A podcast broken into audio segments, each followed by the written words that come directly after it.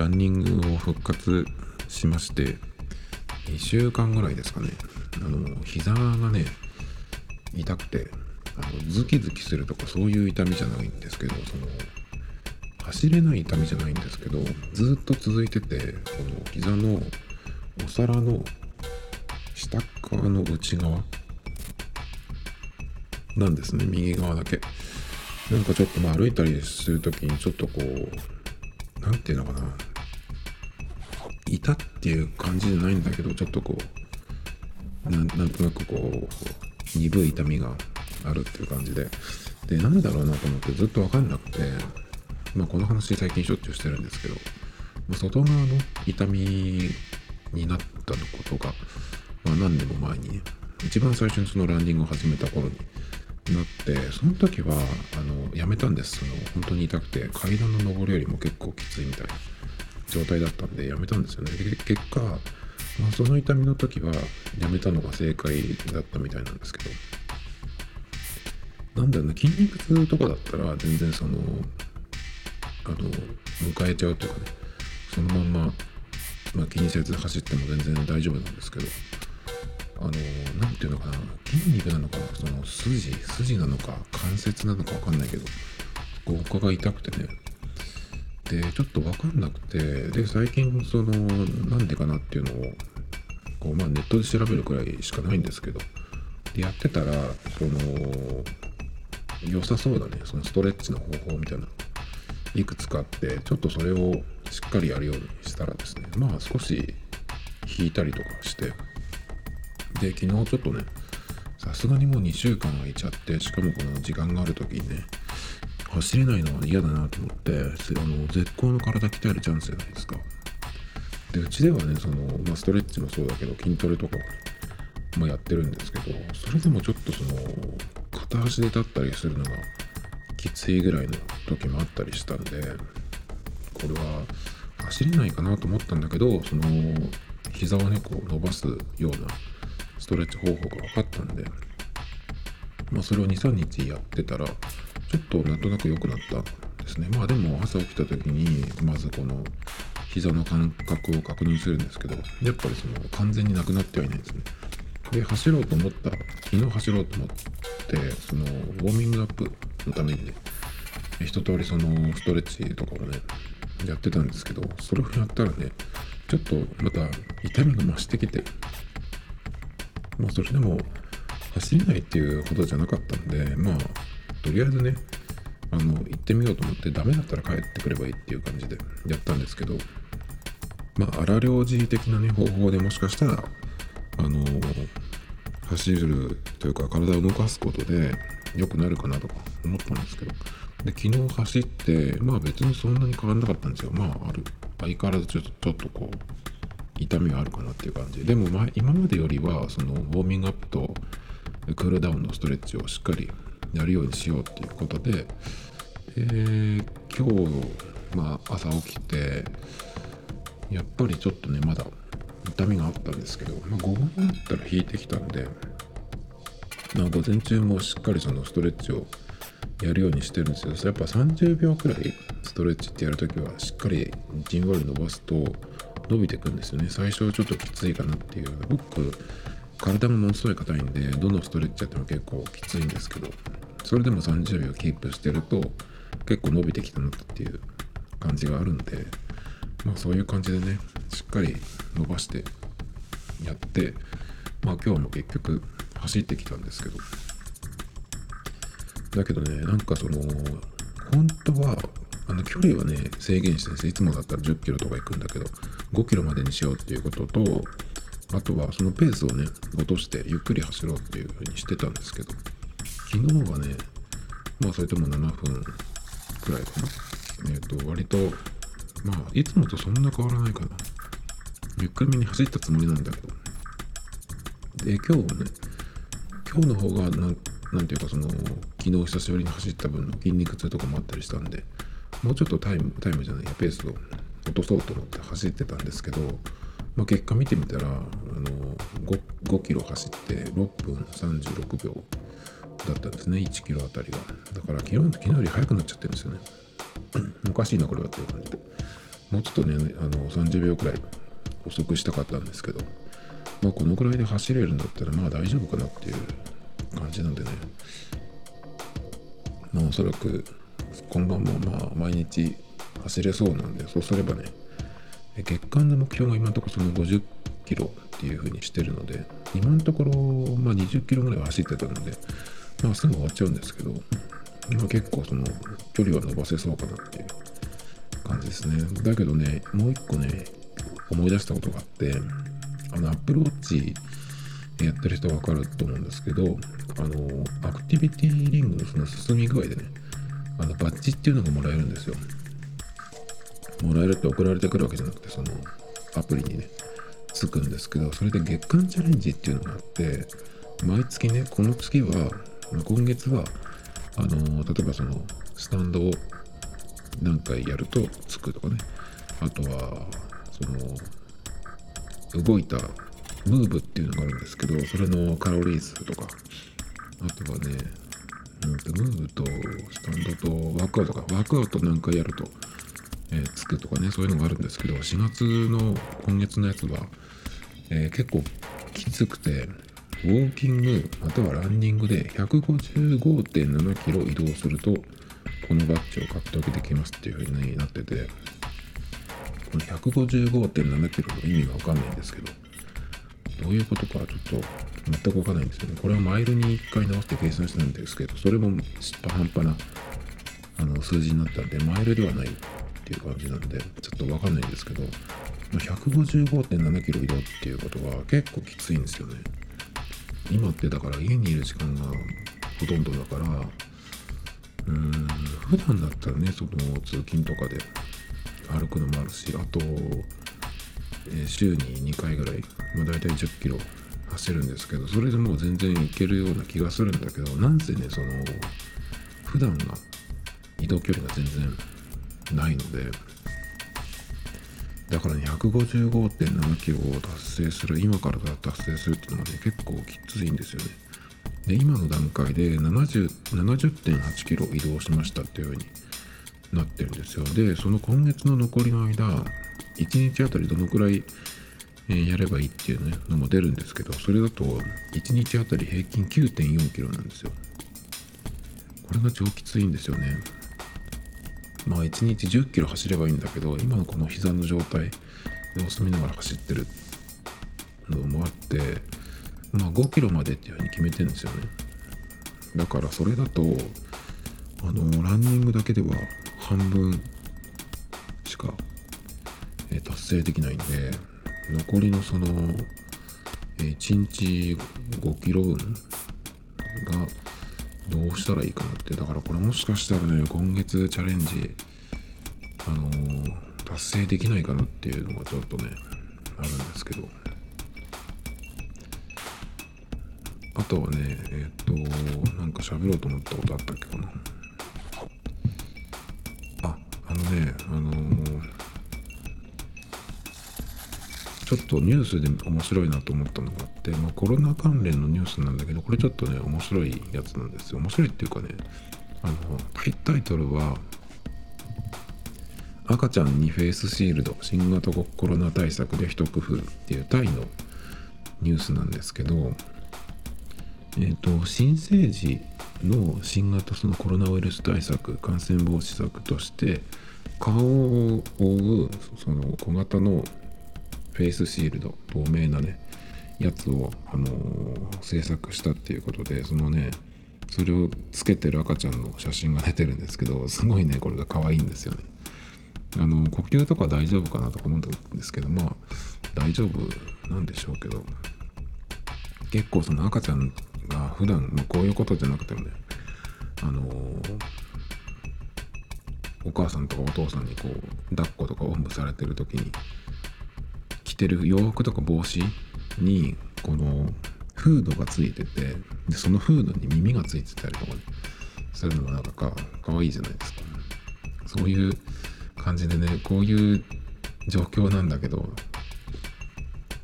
あのこんなのをつけてもね赤ちゃんだと可愛いっていうっていう感じですかねっていうのをちょっと見ましたっていうだけですけどね。まあ僕は基本的に子供は全然好きじゃないんですけど、特に男の子はね、嫌いですね、昔から。本当に。日本人の男の子ってのは本当に一番嫌いかもしれないです。でね、あとね、これはちょっと違う、まあニュースだけじゃないんだけど、あのー、静岡の商業施設で、新静岡セノバっていうところがあるんですよ。えっと、静岡鉄道っていうローカル鉄道があって、そこの会社が運営してる商業施設があるんですよ。昔からね、あってあの昔は新静岡センターっていう名前だったんですけど、すごいそれが古くなってでそこを完全に作り直して新静岡セネバっていうのに生まれから変わってもう10年くらい経つのかまだ10年経たないか。まあ8年9年経つんですけどまあねそこがあのー、そこもかあの今回のこの状況でねあの今えっと臨時休業になってるんですよ。18日の土曜日だから、この前の土曜日か。から、まあその、本当だったらゴールデンウィークだったところの終わりまでね、5月6日まで、を臨時休業にするっていうことなんですけど、まあそのね、あの、まあ、スノバっていうここがどうするのかなと思って、その公式のページを見に来た時に、えー、見つけたですけど、あのそこのスノバってところがね、あの頑張ろう静岡プロジェクト指導っていうのがあってですね、なんだこれはと思って、ちょっと嫌な予感がしたんだけど、見てみたら、えっ、ー、と、こういうことが書いてありましたね。まあ、新型コロナウイルスが世界中の人命や経済を中心に、社会システム全体に甚大な被害をもたらす中で、静岡の企業として何ができるかっていうのがバーって書いてあってですね、えー、まあ、この会社が、その頑張ろう静岡プロジェクトを立ち上げましたって。で、何をするのかなと思ったら、当プロジェクトには弊社が運営する新静岡線なども参画し、えー、静岡の街にエールを送ります。4月13日から新新静岡線の場ポータルサイト内に当プロジェクトの特設ページを開設。特設ページでは県内県内企業団体の頑張ろう静岡の取り組みを紹介していきます。まあ要するに何もないあのお得意の日本人のその真面目な人がやるお得意の何て言うんですかねこうキーワードワードだけ、えー、号令だけみたいなスローガンだけみたいなそれをこう連呼するみたいなよくあるじゃないですか。震災の時にもありましたね。やたら絆とかさいうのがあって。いや頑張ろうとかって言うけどいや自分事だけどこれはと思うんだけどねなんかそののんきだよなっていう感じがしちゃってね。すごいこうずれた感じが。ちょっとカチッときましたけど。まあそれはそれといいとしてね。どうするんですかね。5月7日からみんなやれると思ってるのかな普通に。まあやるところは多いだろうけどやったらどうなるかっていうところですよね。今のこの日本の感じで。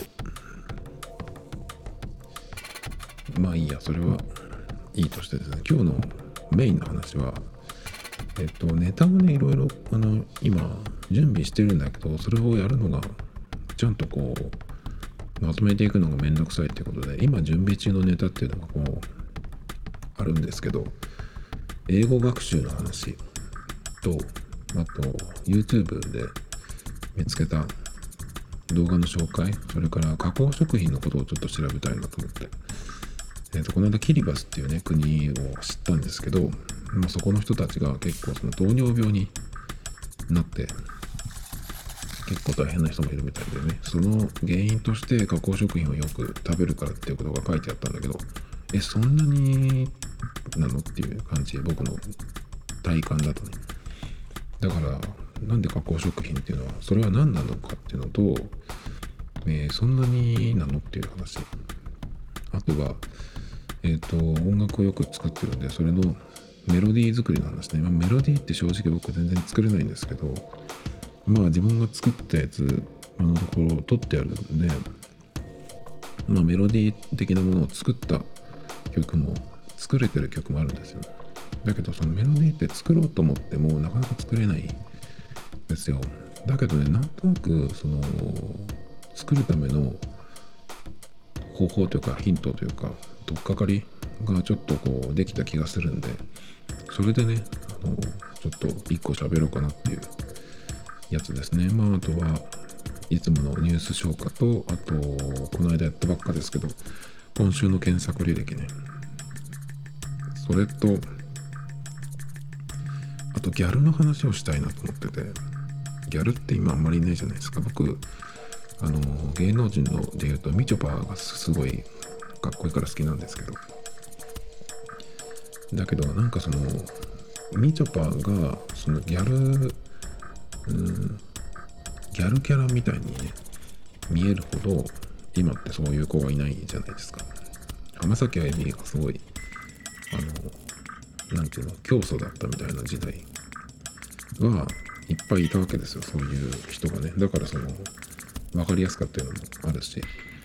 だけどいつの間にかそういう人がいなくなったなと思って浜崎あゆみのあそのあゆファンあゆファン今のあゆファンって言うとまた違うけどその頃だから2000年代の最初とかとかあの辺のの時にいたギャルっていうのはどこに行っちゃったんだろうってまあもちろんその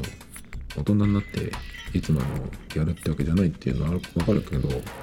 そうじゃなくてああいうその何て言うの？流れ？いつ絶滅したんだろうみたいな。絶滅はしないか。まあそんな話をしたいなと思ってるんですけど今日はねそういうのをちょっと喋るにはいろいろまとめていかないとならないんですけどなんかめんどくさくてねあの毎日やってると週1とかにすればいいのかもしれないんだけど毎日やってるとねさすがにちょっとあの取っ手出しい取っ手出しで、えー、準備するのがめんどくさくなっちゃうというかね。っていうのがあるんで今日はちょっとねあの昨日他のポッドキャストの番組をいろいろこう聞いてみてまあその構成だったりとかねなんかそのヒントになるものがあるかなみたいなそんな喋りをそんな話をしたんですけどその他のポッドキャストいろいろ聞いた中でえっとね一個最近知ったポッドキャストなんですけどあの何ていうタイトルだっけな、えー、真面目にエロ会議っていう女性の一人喋りのやつでですね。結構そのまあオープンな、えー、やつなんですよ。で結構ね本当面白いなこの人っていう感じで結構聞いてるんですけど。えっ、ー、とそれでですねまあ男がねそういうノリでねなんていうのセックスの話とか自分のねしかもそういう話をしてもなんか女の人がするのとは全く違うわけですよなんかね気持ち悪くなっちゃうんで、まあ、そういう話をするわけじゃないんだけどなんかその自分の話で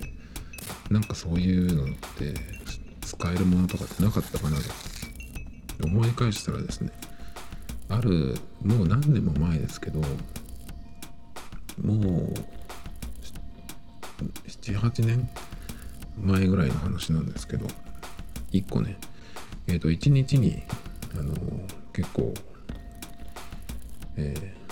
自分自分のその中では結構これは大変だったなっていう日があったんですけどそれがですねえっ、とその日は確か7月の、まあ、猛暑日みたいな日でしたね。で熱中症とかもまあなる人が、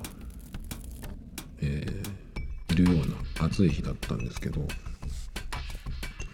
えっ、と性病になりましてなんか海が出てたんですよ。尿道からね。最初は何だろうなこれはと思ったんだけどちょっとほっとけばいいかな。普段のなんていうのちょっとした不調だったらまあほっとけばいいっていうかさあと寝てれば治るだろうみたいな感じで大体その通りなんだけどこれに関してはもうあこれはダメだなダメなやつだなと思ってすぐに病院に行ったんですよ。そしたらまああの、えー、尿検査をねするんですけど、まあ、あれねでも最初えっ、ー、と医療機関に行ってで、まあ、保険証出して受付するじゃないですか。そうするとなんか紙を渡されてどういう症状ですかみたいな。でそういうのってまあなる人多いから別にそんなに変わった症状でもないんですけど、まあ、海が出ますよっていうのをこう書いてねそしたらあのお小水を取ってくださいって言われるんですよね。あの病院だと。おしっこのことお小水お小水って言うんですよ。あの小さい水って書いてね。でトイレに行って出してきて提出して。でなんかそのパンツを脱がなきゃいけないみたいなことになったら嫌だなとか思ったけどまあそんなことも言ってられないからでいざねその診察室に行ってでどうしましたかみたいな話でね。まあそのアンケートというかその問診票っていうのかな？にも書いてあるからまあ大体ねその通りなんですけど、まあ、海が出ますって言っていつからですか？って言って今朝からですとかって言ってでそのまあ尿検査でもう分かってるんで出してるからね。あのクラミジアと淋病となんか両方なってたみたいで。でどうどうすればいいのかなと思って。そしたらあの大丈夫ですよ。全然っていう感じで。よくあるっていう感じでね。あのあその前に心当たりはって言われたんであ全然ありますって言って。でそこまではあの心当たりありますかって言われた時にここまでは言わなかったんだけどどういう心当たりだったかっていうとえっとね心当たりがね2つあるんですよその時。うんと1週間以内に別の人とやってんですよね。で1人が風俗だったんでどっちかわかんないんですけど。でもねおそらく風俗の人だったような気がするんだけどなんとなくちょっと息がねなんかおじさん臭い息の子だったんですよ。顔は綺麗だったんですけど。だからなんとなくその時に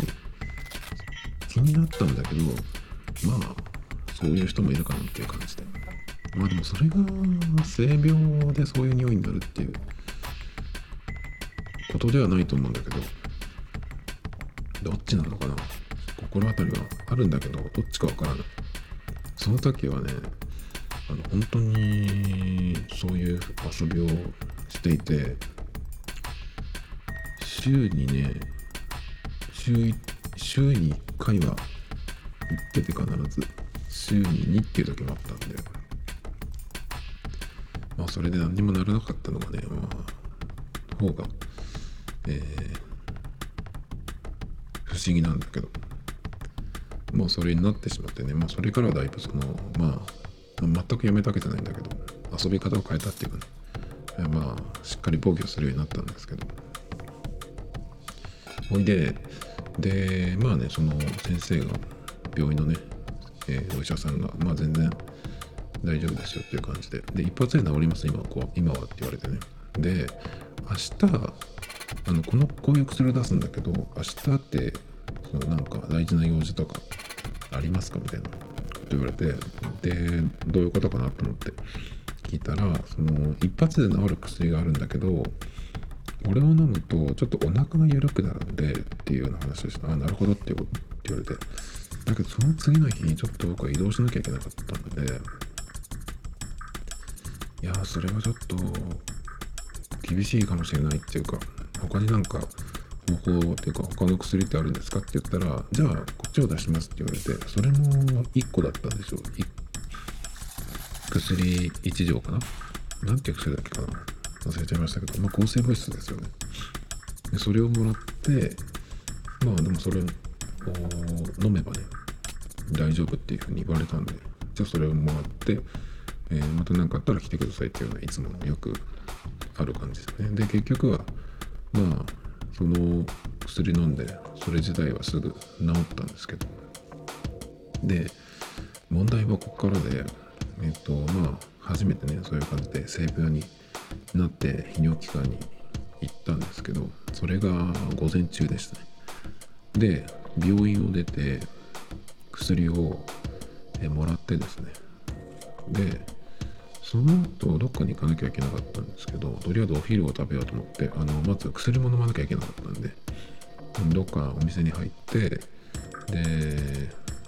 ランチを食べてそこで薬を飲んでバスに乗って移動したんですよ。それでバスに乗ったしたらすぐになんかちょっと気分が悪くなってきてこれはやばいやつだなと思ってえっと、すぐ次の停留所で降りたんですよ。で、結構ね、やばそうな感じだったんで、あのー、人目につかない路地、路地裏に入って、えっと、電柱の陰に隠れてね、こう休んでたんですけど、そしたら、あのー、通りかかったね、おばさんが、あの、あんた大丈夫？言われて、いや、ちょっと気分悪いだけなんですけど、大丈夫ですよっていうふうに言ったんですけど、そしたらそのおばちゃんが、あんた顔真っ白だよって言われるふうに言われて、顔が真っ白っていう状態が自分ではちょっとわかんないんだけど、顔が赤いとかはわかるんだけど、まあ顔面蒼白とかってよく言うけど、それ僕あんまりわかんない。まあ自分ではもちろんわかんないけど、人のその、まあ顔が真っ白い状態っていうのは、なんだろう、女役の歌舞伎役者とか、デーモン小暮とか、バカ殿とかね、そういうのしかわかんないんで、ちょっと、どういう状態になってるのかわかんなかったんだけど。で、そのおばちゃんが、あのー、多分だから、相当やばく見えたんでしょうね。で、そこになんか床屋さんがあるからあんたそこに行ってちょっと休ませてもらえなとかって言われてそんなこと言われてもさそんな知らないとこにさ行ってあの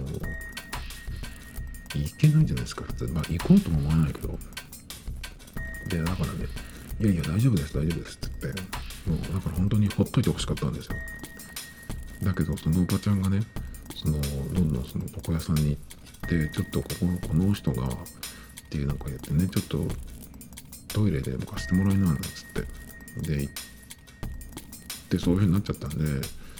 すいませんなんつって。その時もね結構きつかったんですけど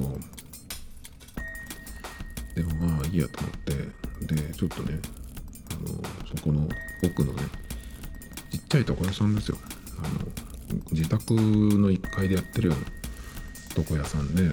でまあねそのそこの方がねまあすごい優しい方でねあのいいよいいよっつって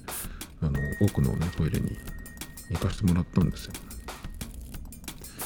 でその行ったらなんかもう力が抜けてきちゃってあのなんなんどういう状態なんだろうな。ちょっと、まあ、あんまりもうかなり前のことだからそんなに覚えてないんだけど。であの、体を起こしてるのもダメっぽくぽかったんですよねそれでまあその普通のおお宅のトイレなんであのそこまでね広いわけじゃないんですけども無理やりこうちょっと横になってたんですけどでそこのお家の方がね「大丈夫ですか?」なんて言われたんだけどえっ、ー、とまあ大丈夫じゃないっていうかなんて答えたか分かんないんだけどね。まあそのドアを開けて自分の状態を見せたらやっぱり顔が真っ白いっていうふうに言われてで救急車を呼ぶっていうことになってね。呼んで呼ばれてしまったっていうかね。まあでもその状態から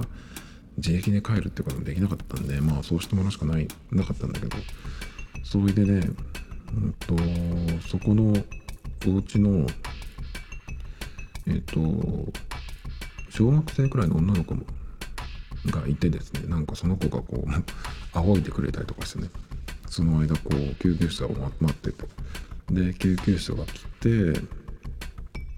で大きい病院がすぐ近くにあったんで街中なんですけどでそこにこう運ばれていったんですけどその時初めて救急車に乗ったんですよ、まあ、だから性病になった人救急車に乗った日初めてのが重なったっていう日だったんですけどそれでえっ、と救急車に乗ってえっ、と運ばれてってですね。でなんだろうなと思って自分では分かんなくて。で結構その熱中症シーズンシーズンっていうかまあ真夏だったんでそういうことかなと思ったんですけど、まあ、その直前はえっ、とレストランというかそのご飯をお店で食べてて1時間弱ぐらいいたと思うんだけど普通に。だから熱中症っていう感じになるかなっていうのもあったんですけどね。で運ばれてってその救急のところに行ってまあ、寝かされて、ちょっとまあ覚えてないんだけど、えー、どうしましたかとかって言われて、えー、これからこういうことで、なんか、薬を飲んで、えっ、と、こうなっているのかっていうふうに言って、それで、まあすぐ点滴打たれて、点滴打ってたらすぐ回復してきたんですけど、えっ、と、熱中症ではないんですねとかって言われて結局分かんなかったんですけどその時飲んだ薬がね何ていう名前だっけかなこれねあの病院で仕事してる人とかだとこの名前言えばパッてすぐあああれねっていうふうに分かる。でしかも性病になったんですかとかって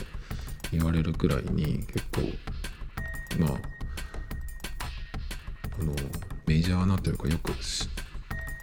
知られた抗生物質だと思うんですけど、なんていう名前だっけかなちょっと忘れちゃいましたけど、あ、えっ、ー、と、ジスロマックですね。それをね、前に、その話をね、歯医者さんで働いてるっていう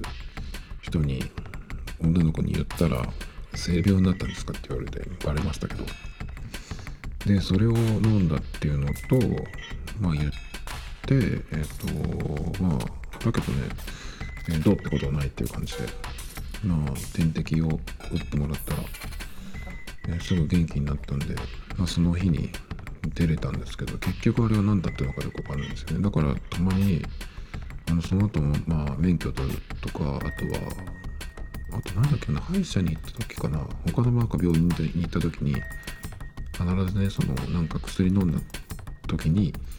あの、何か異常があった時とかありますかみたいなね、こうアンケートとか。あるんで、その度にそのジスロマップっていうのを一回書いとくんですけど、まあなんでかわかんないんですけどね、まあなんともなくって、だからその、えー、病院点滴してもらって出た後にね、あの、そこの床屋さんに戻ってね、あの、すいませんでしたね、みたいな、ちょっとこう、お礼を言いに行って、えー、帰ったんですけど、その次の日はね、あの都内に移動して、銀座に、